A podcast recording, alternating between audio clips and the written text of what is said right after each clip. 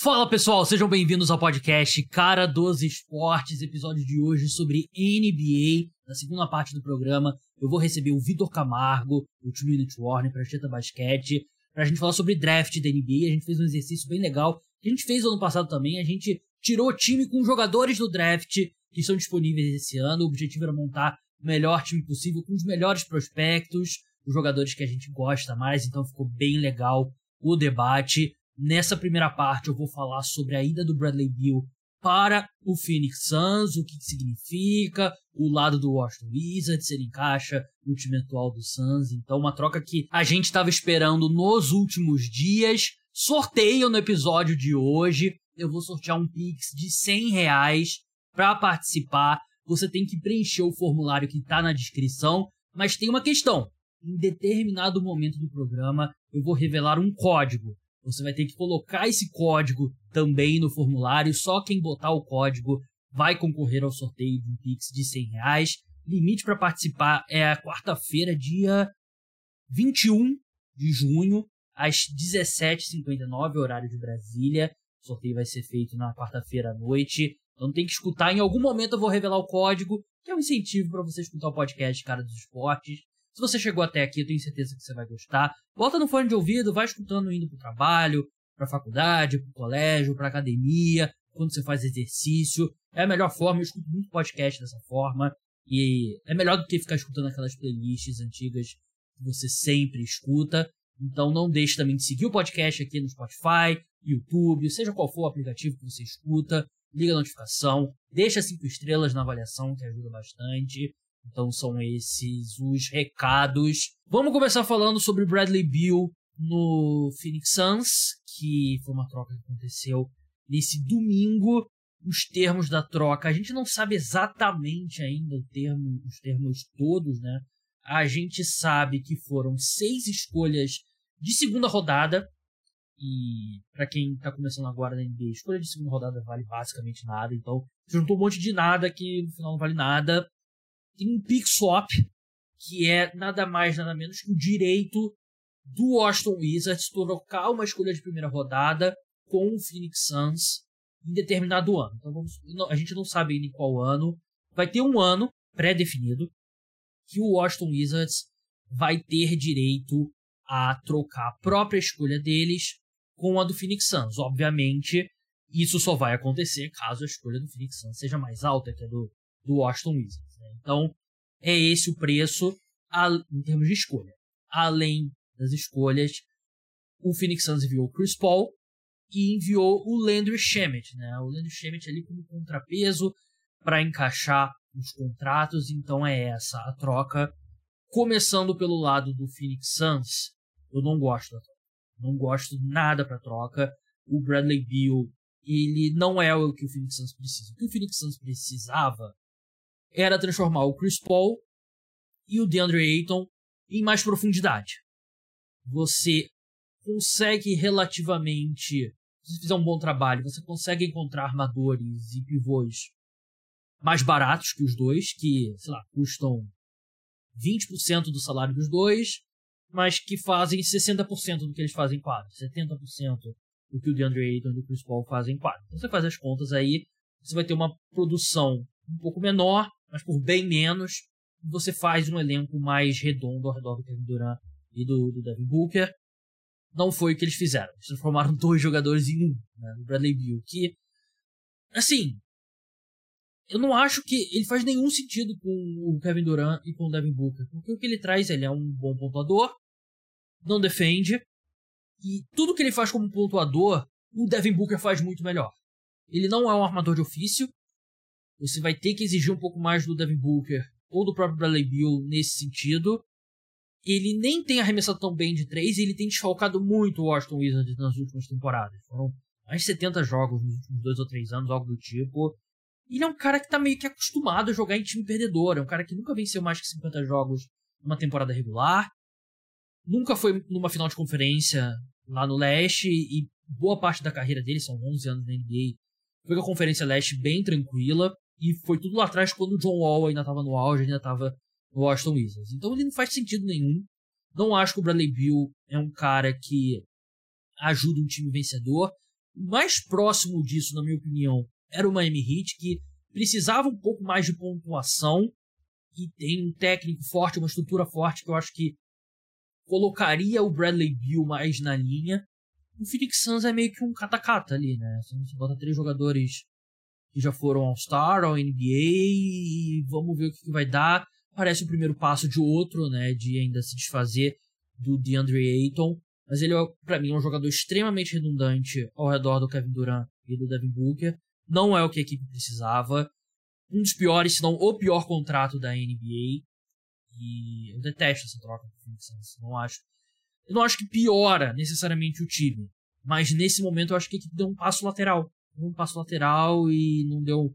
Não diminuiu a, a diferença em relação ao Denver Nuggets. E assim, o Phoenix Suns foi o time que deu mais problema do Denver Nuggets, né? E o que eles fizeram? Venceram dois jogos com o Kevin Durant e o Devin Booker, combinando ali para 80 pontos, mais do que isso, atuações épicas. E o que prejudicou a equipe? A falta de profundidade, a falta de corpos ali, de defensores, de Andre Ayton muito mal. E nenhum desses problemas foram consertados. Eu não gosto. Para mim é, é troca de um time que está insistindo no modelo que está dando errado que é o modelo do, do super time, é o modelo do vamos juntar estrelas e vamos ver o que, que vai dar depois. E a gente sabe que esse modelo não está funcionando. Né? Os times que vencem, que chegam nas finais, são os times criados de forma orgânica, né? como o Golden City Warriors, como o Denver Nuggets, como o Milwaukee Bucks, como Boston Celtics, que são times que, claro, contratam free agents, fazem trocas, mas a base é construída no draft, são contratações de fora pontuais e não é isso. O Nick Suns vai insistir nesse modelo que está dando errado, né? O modelo que, que fracassou com o Brooklyn Nets, fracassou com o Clippers, fracassou com o Thunder um tempo atrás e é, para mim é uma insistência num erro. Um erro, não gosto dessa, dessa troca, ainda mais com as novas regras do teto salarial, que tira muito da versatilidade dos times que ultrapassam o segundo teto, o Phoenix Suns vai estar numa posição que eles só vão conseguir contratar jogador basicamente no mínimo de veterano. De repente eles conseguem trocar o DeAndre Ayton por dois jogadores, que eu acho que é o que eles devem fazer, deveriam fazer pelo menos. Mas eu não. Detesto essa troca do Phoenix Suns. Não acho que ajuda a equipe. Sobre o Kevin Durant, eu acho que é um, uma segunda metade de carreira muito deprimente pro Kevin Durant. Porque ele vai se aposentar como um dos 15, 20 melhores jogadores da história da NBA. Mas ele tinha potencial para mais do que isso, né? E claro, ele se machucou, é um ponto muito importante. Não foi qualquer lesão, foi uma lesão de tendão de Aquiles. Mas isso é um azar. Mas muitos dos problemas dele não foram azar, foram decisões erradas dele. Eu defendo a decisão de ter ido pro Golden State Warriors em 2016 foi, uma, foi um alinhamento dos planetas ali que nunca vai se repetir, né? Um time que bateu o recorde de vitórias numa temporada regular por uma questão de um salto inesperado do, do teto salarial pro Curry com um contrato muito abaixo porque ele se machucou no, no começo de carreira e renovou quando ele estava em baixa. Clay Thompson um contrato mais baixo. O Draymond Green ser uma escolha de segunda rodada recebeu um pouco menos. Por isso que o Warriors tinha disponibilidade. Até aquele momento da carreira, o Kevin Durant jogou em times muito bagunçados em Oklahoma City, no, Oklahoma City, né, no Oklahoma City Thunder. Então eu entendo, eu acho que é uma, uma escolha defensável. Foi um erro de cálculo dele se ele achava que iria virar o time do Kevin Durant. Porque por mais que ele tenha sido MVP nos dois títulos da MVP das finais, né, o MVP dele da temporada regular, ele conquistou no Thunder.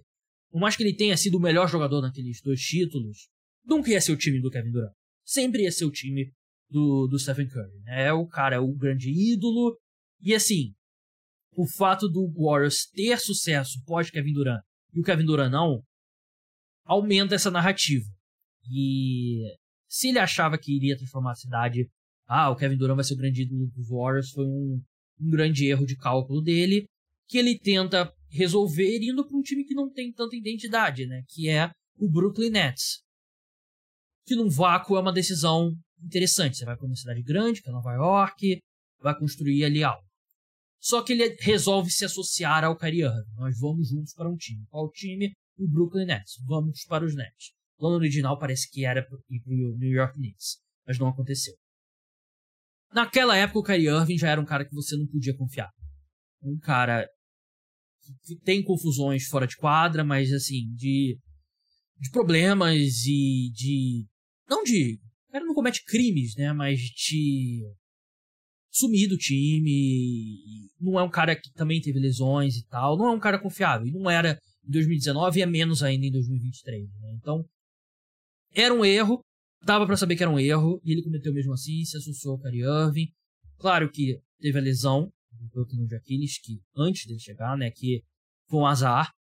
Teve a questão da pandemia, né? Que ele não tinha como prever que ia ter uma pandemia, que o Kyrie Irving iria recusar a vacina e por isso o Kyrie Irving não poderia jogar metade dos jogos do Brooklyn Nets porque ele não podia jogar em casa porque ele precisava ser vacinado, né? Mas também tem a questão, ele chega lá encontra um ótimo técnico no Kenny Atkinson, o Kenny Atkinson não bota para jogar o parça dele que é o DeAndre Jordan, prefere o Jared Allen e ele frita o Kenny Atkinson, traz o cara com quem ele trabalhou em Golden State, que foi o Steve Nash.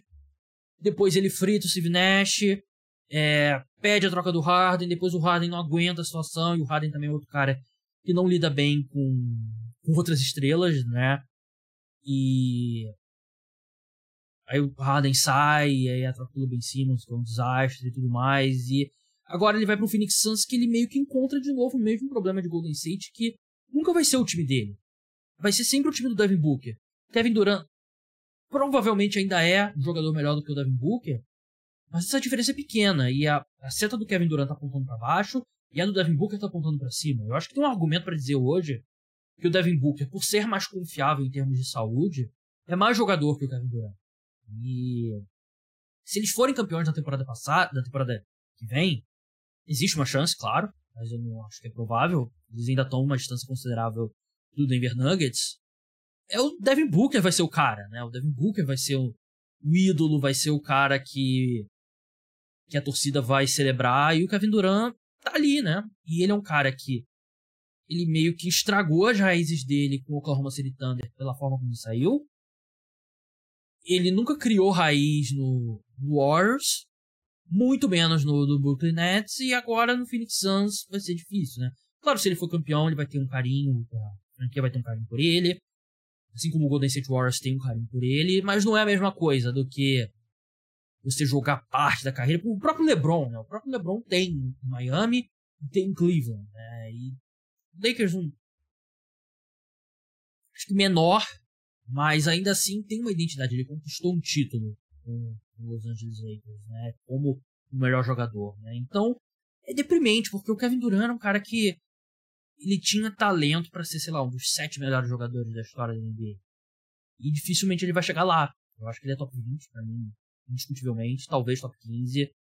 Um dos maiores pontuadores que a NBA já viu, talvez. Ou, sim, preciso de uma sexta, talvez ele seja o cara número um pela combinação de tamanho, arremesso, controle de bola. Mas eu acho que é uma reta final de carreira muito deprimente pro, pro Kevin Durant e muito abaixo do que poderia ter sido se ele toma algumas decisões melhores ao longo da carreira dele. Sobre o Chris Paul agora, Washington Wizards, não deve ficar no Washington Wizards, porque o que saiu de notícia, estou gravando aqui é, no domingo à noite ainda, o que saiu de notícia é que o Wizards quer mandar ele para um terceiro time, transformar uma troca de três times, e o Clippers tem muito interesse. E pro Chris Paul eu acho legal voltar pro Clippers, encerrar a carreira dele lá, ele é um dos maiores jogadores da história da franquia, e faz sentido esportivamente, né? Ele, o Clippers precisa de um armador, e muita incerteza com o Kawhi, com o Paul George. Eu, sinceramente, não confio muito na equipe seguindo em frente, mas é legal pro Chris Paul. É um arco legal da carreira. Ele começa no Pelicans, vai pro Clippers. Parecia que ia por água abaixo a carreira dele ali no, no Houston Rockets. Se reinventa no Thunder. Tem uma sequência muito boa no, no Phoenix Suns. E agora encerra a carreira no Clippers. Né? Vamos ver se ele de fato vai pro Clippers. Né? Mas tem um arco muito mais direto na carreira do Chris Paul do que do Kevin Durant. Que eu acho triste. É, eu acho triste terminar dessa forma. Claro, ele tem 35 anos, vai fazer 35, né? Então, ele ainda pode. Né, acho que ele, ele, ele. não foi bem nos playoffs, mas antes de se machucar na reta final da temporada regular, ele estava jogando muito bem. Eu acho que ele ainda tem condições de ser um cara ali, primeiro time, segundo time na NBA, melhor jogador no título. Mas é, a sensação é que a segunda metade da carreira dele poderia ter sido bem melhor. Vamos passar agora para minha conversa com meu amigo Vitor Camargo, arroba TMWarning, o podcast Prancheta, Bas... É, Prancheta Basquete. Vamos lá. Vamos falar de draft da NBA agora. A gente vai fazer aquele exercício que a gente fez ano passado. Eu acho que foi ano passado foi. Eu queria falar, você tem os times do ano passado? Não tenho, porque eu não lembro exatamente se foi ano passado ou se foi dois anos atrás. Mas é, basicamente, eu e o Vitor aqui, como se a gente estivesse começando duas franquias novas na NBA, podendo escolher qualquer jogador disponível nessa classe do draft. Então o Vitor vai ter a primeira escolha, eu vou ter a segunda, a gente vai se alternando ali como se estivesse tirando time. Vamos montar um elenco principal, né, um quinteto titular dois jogadores de banco para ter sete rodadas, acho que é acho que é um número bom. E eu vou, eu vou adiantar logo, Vitor. Sua, sua primeira escolha, Vitor Ambaniama, parabéns. Seu xará, não tem muito o que falar. Posso falar a minha grande alegria dessa troca? Por favor. Eu não sei se você vê aquelas coisas de tipo assim, ah, monte um time. Qual o melhor jogador que tem o mesmo primeiro nome que o seu? Você ganhou. Tem a primeira letra do seu nome. Monte um time com um jogador para cada letra do seu nome. Véi, o único, Vi... o único Victor que tinha era tipo o Victor Oladipo. E o Victor Sensei, que é o meu, era o Faverani. Agora eu tenho, graças a Deus, o Baiano pra botar no meu nome. Então eu fico muito feliz com isso. Quem que é o melhor Gabriel da, da história da NBA? Até o Wayne Gabriel. Não tive a mesma sorte. É, então... Ó, tivemos três Gabriéis na história da liga: Gabriel Deck, Wayne Gabriel e Gabriel Lundberg. Gabriel Deck é aquele espanhol? O argentino. Ah, argentino. Que joga, acho que tá no Real Madrid, se não me engano. É. O, então, Vitor com Vitor Mbanyama, não tem nem o que falar, vamos avançar. Eu vou discutir Henderson. É, eu tô. Eu tinha esperança que ele caísse. Eu tô. Não sou o maior fã do Sult Henderson já falei sobre isso aqui no, no podcast. Mas, em termos de prospecto, ele é o melhor pós o Embanyama. Brandon Miller, somado as questões dele fora de quadra e o que. Algumas decisões questionáveis dentro de quadra também, né? Muitos turnovers que é, são difíceis de explicar. Eu acho que o Charlotte Hornets deveria escolher o Scott Henderson. Eu não sou desses que não acha que ele não se encaixa com o Lamelo. E mesmo que ele não se encaixasse, o Hornets não está em posição de de escolher o melhor fit pro, pro Lamelo. Mas enfim, eu vou discutir o Henderson aqui com a primeira escolha do o, Uma dúvida. Você acha que se, por exemplo, o Orlando liga e oferece as duas escolhas de primeira rodada que eles têm, 6 e 11, e uh, ou Fultz ou Jonathan Isaac, você acha que o Hornets aceita? Só se for o Suggs também. É, aí acho que talvez Miami que não aceite. Orlando, né? Mas enfim, eu, eu, quero muito colocar o Scott Henderson em Miami, não, perdão, Orlando. Eu quero muito colocar o Scott Henderson em Orlando, acho que seria incrível ter ele lá. É, um monte de cara que não arremessa de três, é tudo que a NBA atualmente precisa. É... O Scott Henderson é melhor de três do que você imagina. Vamos ver. Eu não. Meu problema com o Scott Henderson é que ele é um armador de, de 1,88m. Eu acho que esse. Mas você viu o braço dele? O cara é um pterodáctilo. O cara Sim. tem quase, tipo, 6'9 de envergadura, ele consegue compensar. Se ele tivesse 6'4, 1,91m, 1,94m por aí, eu teria ele muito mais alto. A questão é que armador dessa altura você consegue, então ele tem que ser realmente especial. E eu acho que ele tem potencial para isso, mas é, eu acho que envolve mais risco do que muita gente dá o crédito aí do Scott Henderson como prospecto. O código é LeBron. Não deixa de participar, o link do formulário está na descrição. Sua segunda escolha, Vitor, você vai de Brandon Miller? Eu vou de Brandon Miller e eu vou falar, eu não sou o maior fã do Brandon Miller, tá? Conversamos já sobre ele e você não, realmente não. Questões extra-quadra à parte, e eu não acho que elas deveriam ficar à parte na hora dessa escolha, mas como a gente tá vendo uma simulação. Cara simplesmente é... foi acusado, foi parte de um caso de assassinato, né? Não é nada é. simples. É, o argumento de eu não sabia para que, que a arma ia ser usada pode até ser verdade, mas não, é. não, não, pega bem mesmo assim, né? Sim. Então eu não sou o maior fã dele. Mesmo como jogador, eu acho que ele tem alguns problemas que me incomodam um pouquinho. Eu acho que ele é um cara de alto piso, mesmo potencial médio. Mas isso é um draft muito ruim em arremessadores, né? É, é pelo menos no topo do draft, é, é, fraco de bons arremessadores. A maior parte é gente atlética que não tem o chute. Então, se eu tô querendo montar um time coerente, eu não consigo deixar de lado o arremesso do Brandon Miller, que me dá um pouco de flexibilidade. Pode jogar na posição 3, na posição 4, né? É mais fácil encaixar jogadores com o Brandon Miller no meu time do que algum dos outros caras que tem. que eu até gosto mais do que ele como jogadores, mas o encaixe, primeiro, o encaixe é um pouco mais difícil com outros, e segundo, você tem mais desse biotipo no draft.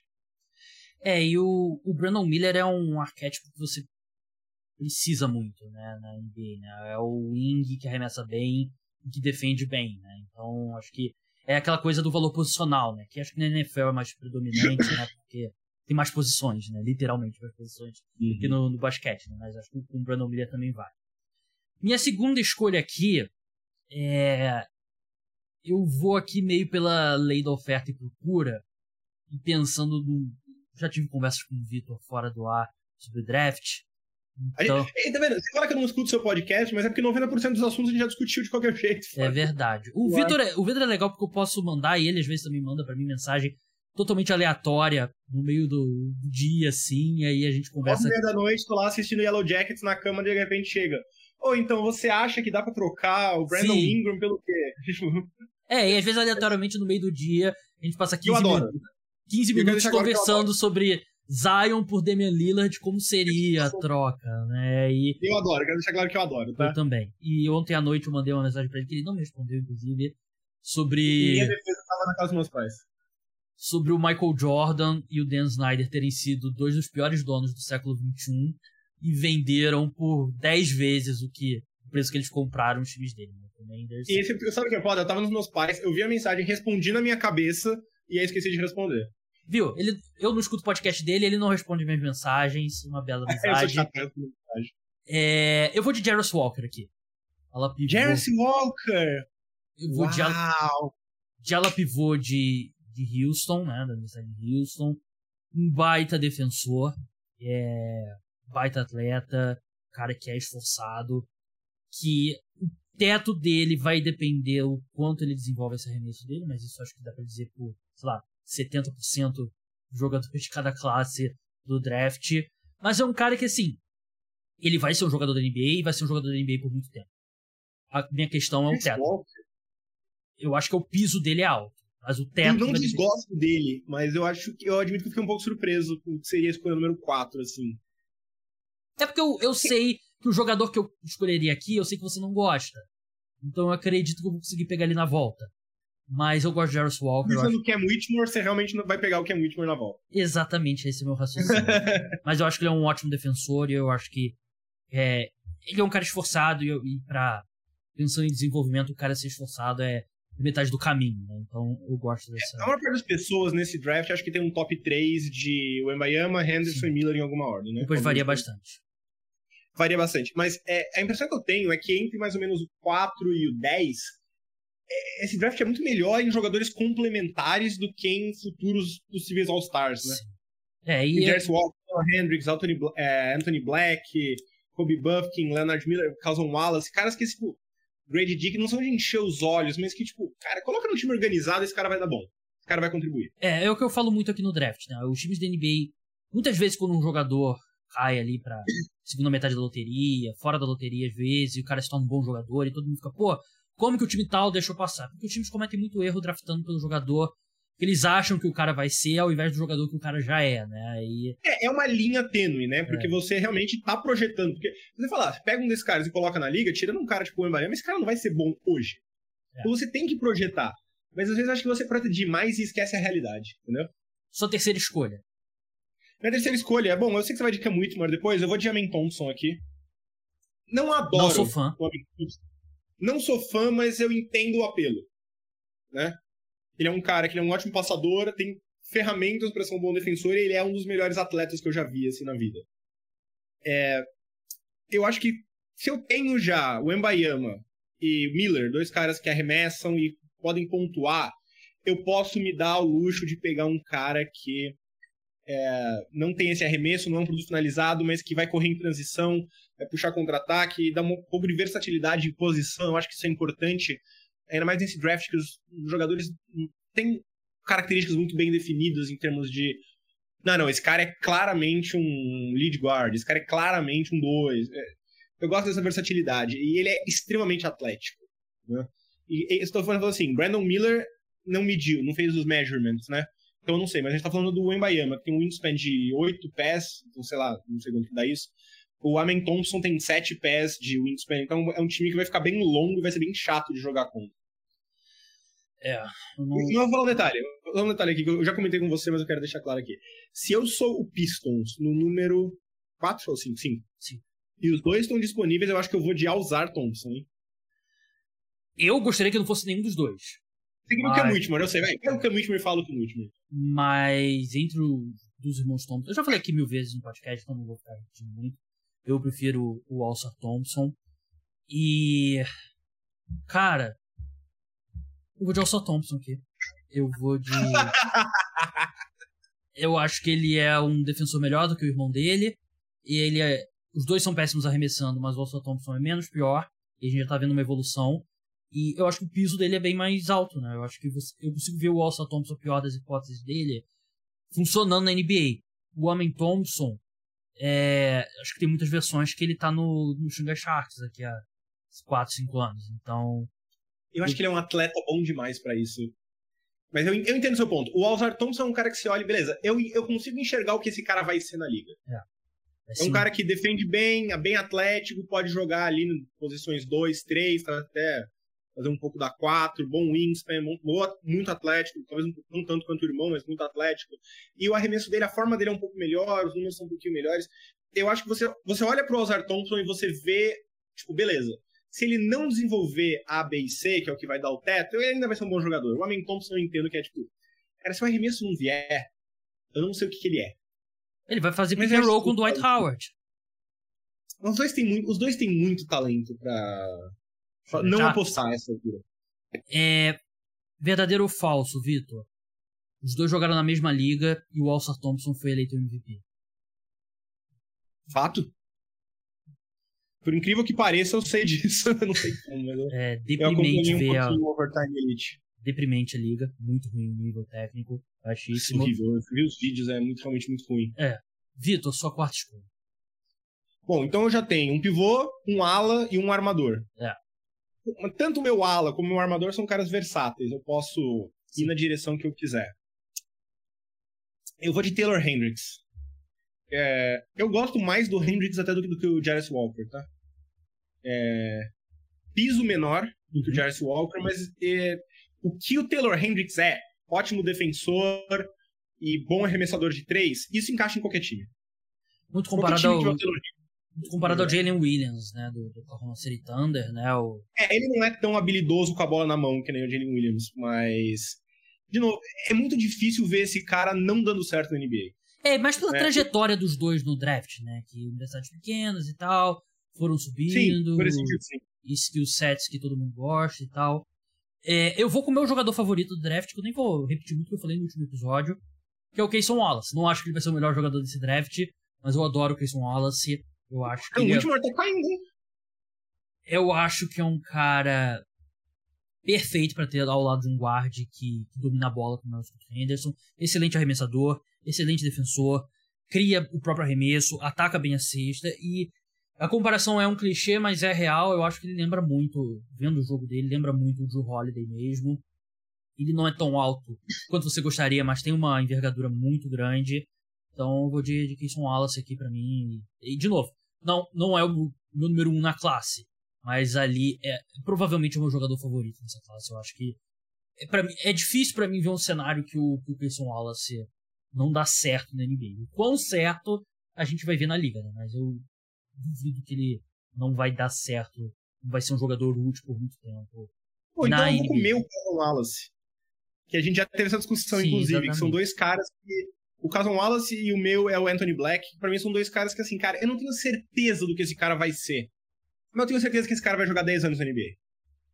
Eles simplesmente são bons jogadores de basquete. Eles sabem o que tá acontecendo, eles sabem o que fazer, eles sabem se posicionar, sabem se movimentar. Comparado ao Lonzo Ball, bem. né? É, né, tem um quesinho de Lonzo Ball. É, no caso do Black, eu acho que o grande ponto aí, o grande problema é o arremesso, né? Uhum. É, o arremesso dele é bastante complicado, não é muito rápido, não tem mas assim, Sabe aquele cara que tica todas as outras caixas? Assim, ele é um ótimo defensor, ele é um armador de 2 metros, de dois metros de altura, então ele pode jogar na 2, pode jogar na 1, um, pode jogar. Enfim, onde quiser. E. É, bom defensor, entende, muito inteligente. Todos os poréns que ele tem, se não tivesse nenhum porém, ele tava lá em cima. Ele tem vários poréns, mas tirando do arremesso, são coisas que assim, tá, mas eu não acho que isso vai ser um problema. Assim, ele não tem o primeiro passo mais atlético para chegar no aro. Tá bom, mas ele é tão bom com aquele, em usar o corpo, aquelas hesitações que vai chegando um pouquinho, eu acho que ele compensa. Ah, ele não é o cara mais rápido lateralmente. Cara, mas ele tem braço gigante, ele se posiciona bem, ele sabe ler o ataque. Tipo, tudo que ele tem, porém, eu acho que ele consegue compensar de alguma forma. E se ele aprender a arremessar, esse cara vai ser realmente muito, muito bom. Se ele não aprender a arremessar, ele vai ser um cara que vai jogar 10 anos na liga. Então, eu tenho que escolher um pivô agora, né? Acho que a NBA tenha tenha se tornado uma liga que você não precisa ter necessariamente um pivô ali.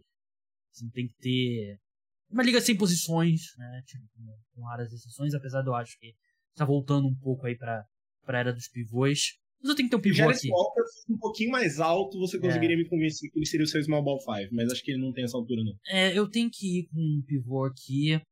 E não é uma boa classe se você está precisando de um pivô. Tirando o Miami. Exatamente. que nem sei se vai jogar de pivô. De, de cara, acho que ele não vai jogar de pivô. Jogar Talvez no Spurs, porque eu acho que ele complementa bem com o Sochin. É. Então talvez eles usem meio que. Na prática, o Sochin meio que seria o pivô da na defesa, né? É. Mas enfim. Ele absorveria o contato. Eu vou de Derek É. Lively aqui, pivô de, de Duke. Muito magro ainda, né? E acho que o- algumas questões quanto a como ele vai aguentar o impacto da NBA e o fato que ele também não é o aquele pivô agressivo, né? Que os, se procura um pouco, né? Você tem que ter pouco daquele um pouquinho ali de, de psicopata, né? Pra, pra ser pivô da NBA, por exemplo, um fogo que não tem no DeAndre Ayton, por exemplo, né? E, mas ele, eu acho que ele é até bem móvel pro, pra altura dele protege bem o aro. É, eu acho que é um cara ali bom ali pra segunda metade da primeira rodada, se você precisa de um pivô, um projeto, né? Acho que é um cara que daqui a três anos, quatro anos, a gente vai lembrar dele. Pô, ele é da classe lá, tal. Ele é aquele pivô moderno, né? É. Protege o aro, sobe pra ponte aérea, põe pressão no aro, mas não joga Sim. com a bola na mão. Ele é um pouco de projeto, mas enfim. A maioria dos pivôs falar, que você drafta. vou, vou, me- vou me denunciar aqui. Se você não tivesse me dado a primeira escolha, que era o Embayama, eu tava genuinamente pensando em deixar pivô pra minha última escolha e pegar o James Neage do Barcelona. O problema dele é o Projeto lance livre. Né? Projeto. Por projeto, eu acho ele um cara bem interessante. É, o lance livre dele me assusta um pouco, não sei se ele vai chegar lá. Mas não vou, já peguei o Embayama, não preciso de pivô, né? É, 50% de lance livre me preocupa. Mas, Vitor, sua sexta escolha agora. Bom, meu time então é, por enquanto, Amen Thompson, Uhum. uh, Anthony Black, Sim, Embayama, sim, Brandon Miller, Taylor Hendricks. exato. A falta de arremesso do meu backcourt me preocupa um pouco. Então eu vou pegar o melhor arremessador desse draft e vou de Grady Dick para complementar eles. Eu acho que ele pode jogar tanto com o Amen Thompson como com o Anthony Black. Excelente arremessador. Não é o cara que mais vai criar o próprio arremesso, mas eu não preciso com esses jogadores que eu já tenho. Eu acho que ele vai ser um, um bom sexto homem, ou talvez até o, o Black seja o sexto homem e ele entre aí de titular ao lado do Thompson.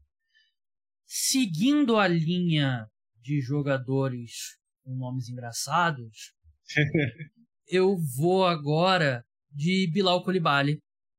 Ala, Eu, ele era a minha outra opção. ala do, do Mets 92 lá, né? Metropolitan 92, né? Do companheiro de equipe do. Jogou pouco, né? Mas o companheiro de equipe do, do Vitor Ele teve Wembanyama. bastante é, destaque nos playoffs. Sim, e tá crescendo muito no, nos boards, né? Ele tem um cara que. Ele é um baita projeto, né? Mas. a melhor versão dele é, sei lá, o primeiro time All Defense, um dos melhores defensores de perímetro da, da NBA, que tem todas as ferramentas físicas pra isso. O Bilal foi medido nesse final de semana, não sei se você viu isso, Vitor.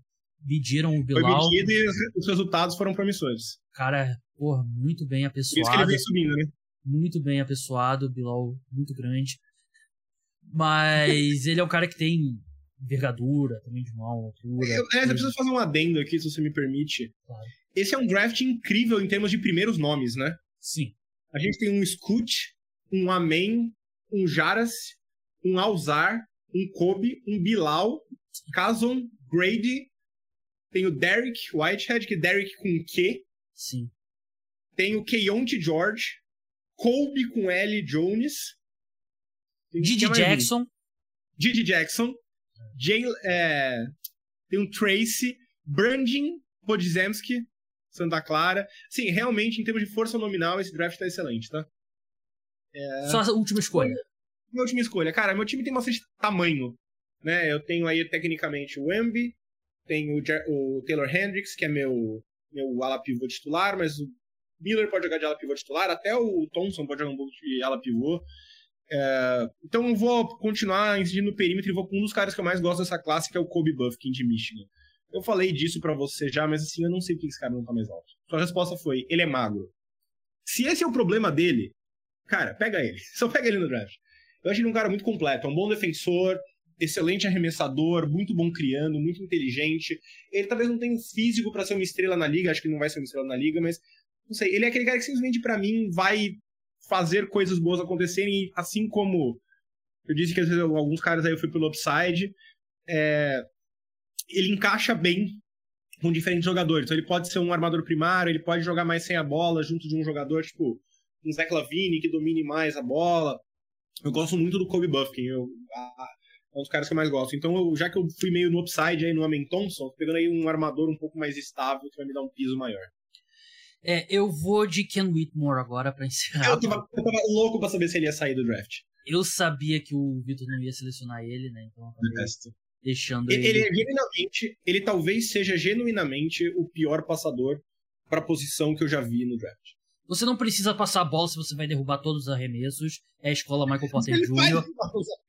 É a escola, a escola Michael Porter Jr. Quero muito ver ele no Detroit Pistons. É, eu quero ver ele gritando pro Kay Cunningham, pô, você quer, você quer a bola? Pega o rebote. Não precisa fazer box out. ele é esse tipo de cara, mas assim, eu não. Ele realmente, como passador, ele. Muita. A parte mental dele tá muito atrás do que você precisa. Mas ele é um ala que eu vejo, assim, muitas das ferramentas que você quer num, num ala hoje na, na NBA. Eu acho que ele é um excelente defensor, o arremesso dele é inconstante.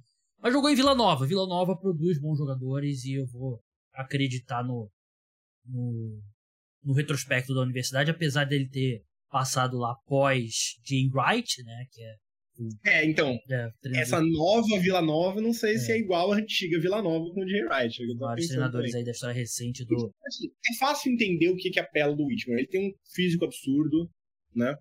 Uh, muito atlético, muito forte, tem um bom arremesso. Não foi dos melhores em termos de eficiência, mas em parte porque ele dá arremessos ruins, uma situação de arremesso. É, é, você vê, você olha para ele, você vê um All-Star, eu juro que eu vejo o potencial, mas, é, cara, nenhum feeling do jogo, sabe? Cage de basquete muito baixo, passa a bola. Tipo, eu não gosto desses jogadores. No Pistons eu até acho que pode funcionar, porque é aquela coisa, ele vai receber a bola para arremessar mesmo. É. Né? Já tem, o, já tem o Ive e tal, mas ah, eu não gosto, detesto. Detesto, detesto, detesto. É. Que a bola, Kate, pega lá o rebote, não precisa fazer é, box out, que a bola vai entrar, é, é isso que eu quero ver. Né? Vitor, pra já gente. Tá, já tem ligação, né?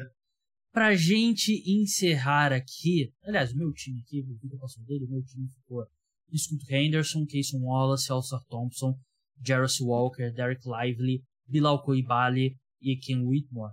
Pra gente encerrar, eu vi você batendo boca no Twitter hoje sobre esse assunto.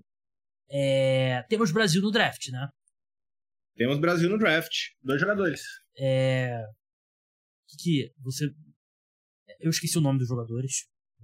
É o Daniel Enu do Corinthians. Sim. E o outro que você E o Márcio batendo... Santos de Franca. É, é o que você estava batendo. É pesquisar esse cara, viu? Porque você coloca Márcio Santos, vem o zagueiro. Você coloca Márcio Franca, vem o Márcio França. É. Putz, inferno. Pior coisa do Google. Vamos ver algum jogador brasileiro chamado na quinta-feira? Ficaria bastante surpreso, pessoalmente. Porém, não ficaria surpreso se um deles, especialmente o Márcio, recebesse um convite para uma Summer League. Existe um interesse bem legítimo nele. Eu fiz até uns scouting reports aí para fora de, dos dois. Não acho que serão draftados. Eu, as pessoas que eu falei dentro da NBA, dentro dos olheiros da NBA, me falaram que na opinião deles, pelo menos, ficariam surpresos. Um deles até usou a palavra chocado se um dos dois fosse draftado, mas o, o Daniel foi muito bem no, no combine da Adidas, né, no, no camp da Adidas. Teve um jogo espetacular, um jogo um pouco mais difícil. Eu sei que ele encheu um pouco de olhos, provavelmente mais para Europa que para os Estados Unidos, que é a melhor coisa que eu acho que acontece para ele. O Márcio tem mais interesse, acho que ele já fez uns três workouts, tem mais uns três agendados e é aquela coisa. Precisa de um time que veja uma coisa diferente ali para gastar uma escolha e fazer valer. Não adianta ser 29 times para deixar o cara um lixo. Se um time gosta, já é suficiente. Eu, pessoalmente, não acho que nenhum dos dois vai ser draftado, mas existe uma chance, especialmente no caso do Márcio. É, a gente. A gente torce, né, para que ele seja draftado, né? Que é a, é a análise, né, do, do Vitor. E também, assim, nessa altura. Cara, ele tinha uma probabilidade maior, né? Mas nessa altura do ano passado a gente não sabia se o Gui ia ser draftado. Ele acabou sendo escolhido até no começo da segunda rodada pelo Golden State Warriors, né? É, o Gui. Então, aí é aquela coisa. O que me falaram do Gui é: eu acho que ele vai ser draftado. É, mas também não, é... não era nenhuma garantia, né? Não, não, não era uma garantia. Mas era um jogador que, pelo que eu conversava e pelo que eu ouvia, tinha um interesse mais ativo, vamos dizer assim, é. em torno dele. Uh, no caso, o Márcio eu acho que tem um interesse ativo, mas eu não acho que é tão grande. Mas, de novo, precisa de um time. Exatamente. É, então é isso. Sigam lá o Vitor no arroba tmwarning. Siga o podcast dele, Prancheta Basquete. Vitor, brigadão pela sua participação. É, até a próxima. Imagina, eu que agradeço o convite. Você sabe que eu adoro participar e falar de basquete. E é isso. Falou, gente. NFL também, né? NFL, tá chegando. Eu, inclusive, tinha alguma coisa pra perguntar sua opinião da NFL, mas esqueci o que era. Vou ver se também. Eu tenho uma história para contar no podcast que eu ia guardar para esse episódio. Fundo, assim, top 5 momentos que eu me senti velho da minha vida. É... Hoje foi o meu Flu Podcast. Mas não porque eu estou gripado, não estou gripado. Porque eu dei um jeito nas costas. E eu dei um, eu dei um jeito nas Não, o pior é como que eu dei o um jeito nas costas. Eu já dei outro jeito nas costas. Bem pior do que esse, inclusive. Eu estava experimentando um tênis numa loja e dei um jeito. Dessa vez, fui gravar o episódio de NFL dessa semana, que eu gravei domingo de manhã, com o André Amaral do The Playoffs. E. Meu cabelo, simplesmente, eu não consigo pentear meu cabelo. É... Ele tá do jeito que ele tá, com uma corda ou eu molho ele, ou ele vai estar do jeito que ele estava no podcast, né? E como essa era de podcast, vídeo e tal, né, que a gente desvirtuou o, o formato, né, que é áudio, eu tinha que gravar em vídeo, né? E eu gravei domingo de manhã porque período parado da NFL, eu tenho que gravar dois podcasts no domingo, então vou, vou passar um pra amanhã, né? E aí eu vou no banheiro e falei, pô, tem que meu cabelo aqui pra pentear meu cabelo. Aí eu liguei o chuveiro, abri o chuveiro, e vi, botei meu corpo, né, pra não olhar o resto do meu corpo, né? Tava de pijama ainda, inclusive. Aí nessa de abaixar, assim, de inclinar, pum, jeito nas costas, fiquei travado o resto, o resto do dia. Continuo ainda. Tô aqui. Tomei um remédio pra dor antes de gravar, inclusive, então se eu falei alguma besteira, bota na conta do remédio pra dor.